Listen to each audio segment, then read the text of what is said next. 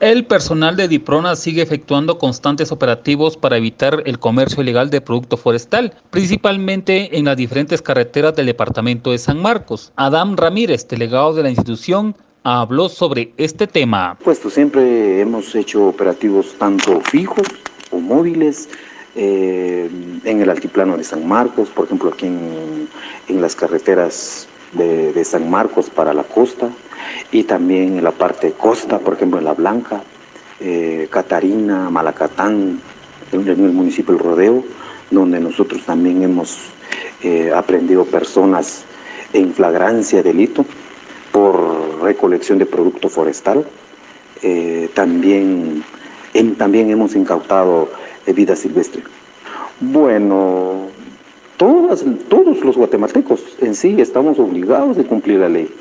O todos los guatemaltecos tenemos, tenemos obligaciones, por supuesto tenemos derechos, pero en ese sentido eh, todas las personas que se dedican al comercio de producto forestal deben de estar legales, deben de estar inscritos al Instituto Nacional de Bosques, deben de tener este, notas de envío para el traslado del producto.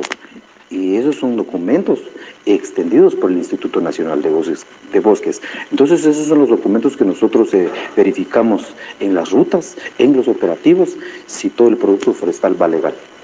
Por supuesto hay personas, pues cuando hay personas que eh, no cumplen con todos esos documentos, entonces ya nosotros ya entramos a accionar. Entonces ya eh, los ponemos a la disposición de la autoridad competente, a disposición de los jueces eh, de la jurisdicción en donde la persona es aprendida.